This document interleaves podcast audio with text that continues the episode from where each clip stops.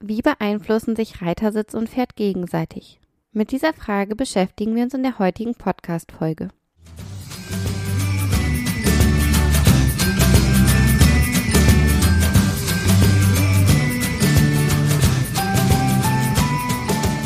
Hey und hallo, herzlich willkommen zum Podcast von 360 Grad Pferd. Ein Podcast, der dich unterstützen soll, dein Pferd mit allen Sinnen gesund erhalten zu trainieren. Ich bin Carolina, dein Host, und ich spreche hier in diesem Podcast über die Themen Bodenarbeit, Sensomotoriktraining, Training mit positiver Verstärkung, Reiten und artgerechte Pferdehaltung. Und nun wünsche ich dir ganz viel Spaß mit der heutigen Folge. Hast du dir schon einmal Gedanken gemacht, wie dein Sitz dein Pferd und seine Gesundheit beeinflusst? Häufig werden Reitersitz und Pferd, seine natürliche Schiefe sowie seine Bewegung losgelöst voneinander betrachtet. Dabei hängt beides so eng miteinander zusammen. Reitersitz und Pferdebewegung stellen einen Kreislauf dar. Je gesünder dein Pferd sich bewegt, desto besser kannst du sitzen. Je besser du sitzen kannst, desto gesünder entwickelt sich dein Pferd. Aber umgekehrt gilt auch, je ungesünder sich dein Pferd bewegt, desto schlechter kannst du sitzen. Und je schlechter du sitzt, desto schlechter läuft und entwickelt sich dein Pferd. Dein Sitz und die Bewegung deines Pferdes hängen also ganz eng miteinander zusammen. Bevor wir uns den Zusammenhang von Reitersitz und Pferdebewegung näher anschauen wollen, müssen wir kurz klären, was ein guter Sitz überhaupt ist. Ein guter Sitz ist dynamisch und funktional. Dynamisch bedeutet, dass ich mich als Reiter mit meinem Körper jeder Bewegung meines Pferdes anpassen kann. Dafür ist es enorm wichtig, dass ich losgelassen sitzen kann. Ich kann meine Muskeln bewusst an- und abspannen, meine Haltemuskeln sind kräftig genug und geben mir Stabilität. Ich kann mit meinem Becken den Pferdebewegungen folgen und mich von der Bewegung mitnehmen lassen. Meine Arme und Schultern sind entspannt und folgen den Nickbewegungen des Pferdekopfes. Damit ich losgelassen sitzen kann, muss ich auch mental entspannt sein. Angst oder Aggression, beispielsweise weil der blöde Gaul einfach nicht will, verhindern einen losgelassenen und dynamischen Reitersitz. Und ich glaube, du hast meine Anführungszeichen gerade gehört. Funktional bedeutet, ich passe meinen Sitz nicht Schema F an, sondern meinen körperlichen Gegebenheiten. Meinen Körperbau kann ich schließlich nicht ändern. Kurze Beine, lange Beine, ein kurzer Oberkörper oder ein langer Oberkörper, kurze oder lange Arme habe ich oder habe ich eben auch nicht. Ich muss aber lernen, diese Gegebenheiten entsprechend einsetzen zu können. Doch kommen wir zurück zum Kreislauf von Reitersitz und Pferdegesundheit. Wenn ich Schritt reite und mein Pferd bewegt sich gut unter mir, das bedeutet, es tritt aktiv unter den Schwerpunkt, beugt sein Becken, führt sein Vorderbein raumgreifend nach vorne und so weiter, wird mein Becken in einer fließenden Bewegung mitgenommen. Die Bewegung ähnelt einer liegenden Acht. Das kannst du übrigens ganz gut nachempfinden, wenn du einfach mal auf deinem Pferd sitzt, dein Pferd einfach nur mal so vor sich hinlaufen lässt oder je nachdem, wie dein Pferd dabei drauf ist, lässt du dich vielleicht auch lieber führen und du fühlst einfach nur mal, welche Bewegung dein Becken macht, wenn du losgelassen sitzt. Wenn ich Schritt reite und mein Pferd sich gut unter mir bewegt, das heißt, es tritt aktiv unter den Schwerpunkt, beugt sein Becken, führt sein Vorderbein raumgreifend nach vorn und so weiter, wird mein Becken in einer fließenden Bewegung mitgenommen. Die Bewegung ähnelt einer liegenden Acht. Und das kannst du ganz gut selbst nachempfinden, wenn du dich einfach mal auf dein Pferd setzt und nicht darauf achtest, wie dein Pferd läuft oder aktiv irgendwas machst, sondern wenn du dich einfach nur mal mitnehmen lässt und der Bewegung deines Pferdes losgelassen folgst. Reite ich beispielsweise auf dem Zirkel und mein Pferd ist korrekt gestellt und gebogen, kann auch ich als Reiter im Gleichgewicht bleiben und losgelassen sitzen. Ich werde quasi mitgenommen in der Bewegung und mein Körper passt sich der Bewegung meines Pferdes an. Das bedeutet, mein Becken Pferdebecken, meine Schulter Pferdeschulter.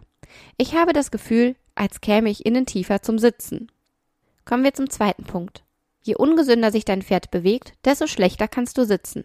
Wenn mein Pferd sich auf dem Zirkel nicht korrekt stellen und biegen kann und schief ist, werde ich nach außen gesetzt. Ich verliere damit mein Gleichgewicht auf dem Pferd und knicke höchstwahrscheinlich in der Hüfte ein, um meine Balance zu halten. Ich werde fest und steif und verhindere damit, dass sich mein Pferd unter mir losgelassen bewegen kann.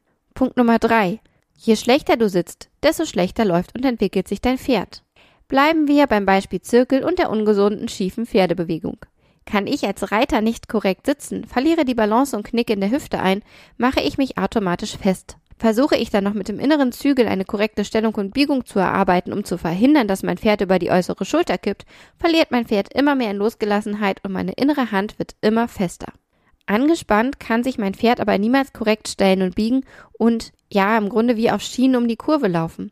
Und ich als Reiter werde das Gleichgewicht nicht finden und verschlimmbessere die Situation. Bin ich als Reiter unausbalanciert und klammere mich zum Beispiel mit dem Bein fest und presse die Knie fest zusammen, kann mein Pferd sich unter mir nicht losgelassen bewegen. Es kann mit der Hinterhand nicht adäquat unter den Schwerpunkt fußen und seinen Rücken aufwölben. Es wird vermehrt auf der Vorhand laufen. Kleiner Tipp, hierzu findest du auch verschiedene Blogbeiträge auf meiner Seite. Sitze ich wie ein steifes Brett auf einem töltenden Islandpferd, wird mein Pferd unter mir höchstwahrscheinlich einen sehr spannigen Tölt mit weggedrücktem Rücken und Unterhals zeigen. Übrigens eine typische Töltanweisung, die auch heute immer noch gelehrt wird. Becken abkippen, alles anspannen, ordentlich treiben und gleichzeitig vorne festhalten. Dann töltet das Pferd schon. Dass das so nicht funktioniert, hm, ich glaube, das liegt auf der Hand. Obwohl es nach wie vor immer noch so gelehrt wird. Punkt Nummer 4. Je besser du sitzen kannst, desto gesünder entwickelt sich dein Pferd.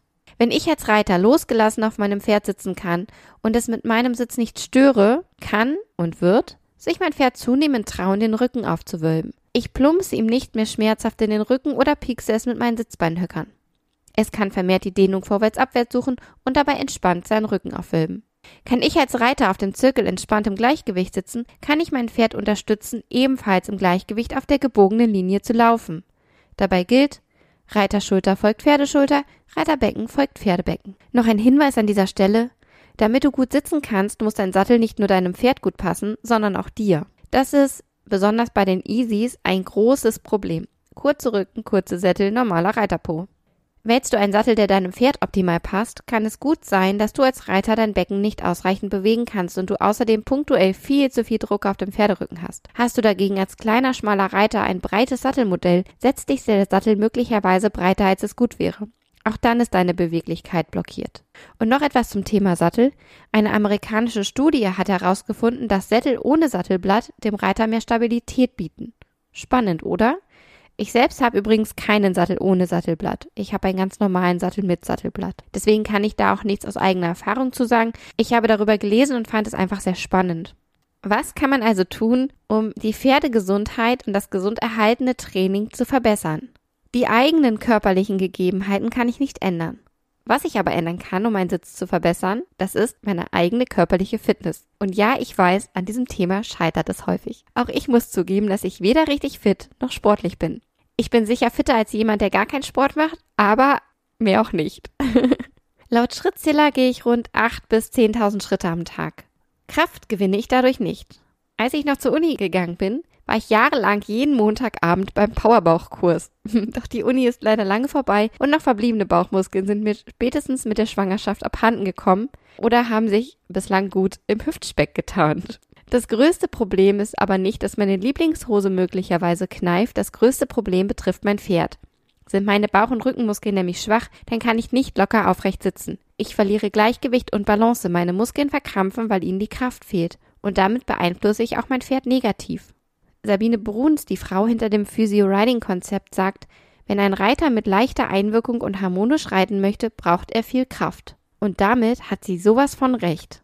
Auch wenn das nur den allerwenigsten Reitern bewusst ist. Wir haben zwei Muskelgruppen. Halte- und Bewegungsmuskeln. Das ist übrigens genau wie bei unseren Pferden und wenn du dazu mehr wissen möchtest, dann empfehle ich dir meinen großen Online-Kurs Rückenfitte Pferde.